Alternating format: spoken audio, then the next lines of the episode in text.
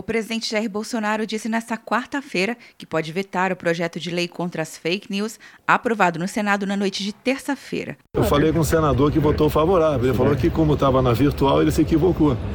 Assim deve ter conseguido com o osso. Eu acho que na Câmara vai ser difícil ser aprovado. Agora, se for, cabe a nós ainda a possibilidade do veto, tá ok? Ah, não acho que não vai vingar esse projeto, não. É, mais tranquilo. Tem liberdade. Ninguém mais do que eu é criticado na internet. Sim. E nunca reclamei.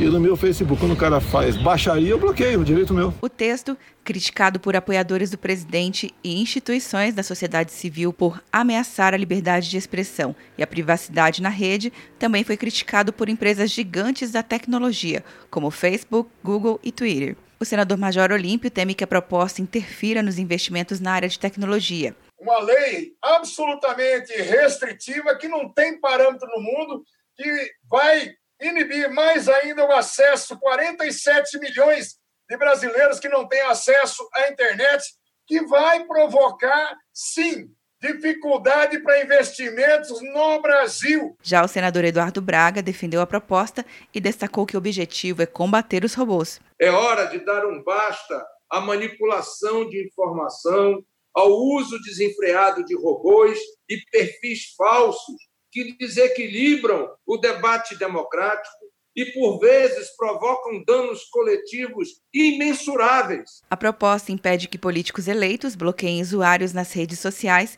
e traz mecanismos para combater o encaminhamento de mensagens em massa. A proposta ainda precisa ser aprovada na Câmara dos Deputados Começou o Arraial Uninter! Para a festa não passar em branco, garanta até 40% de desconto na graduação e pós-graduação à distância. E você ainda ganha a matrícula em um curso de inglês. Inscreva-se e estude sem precisar sair de casa.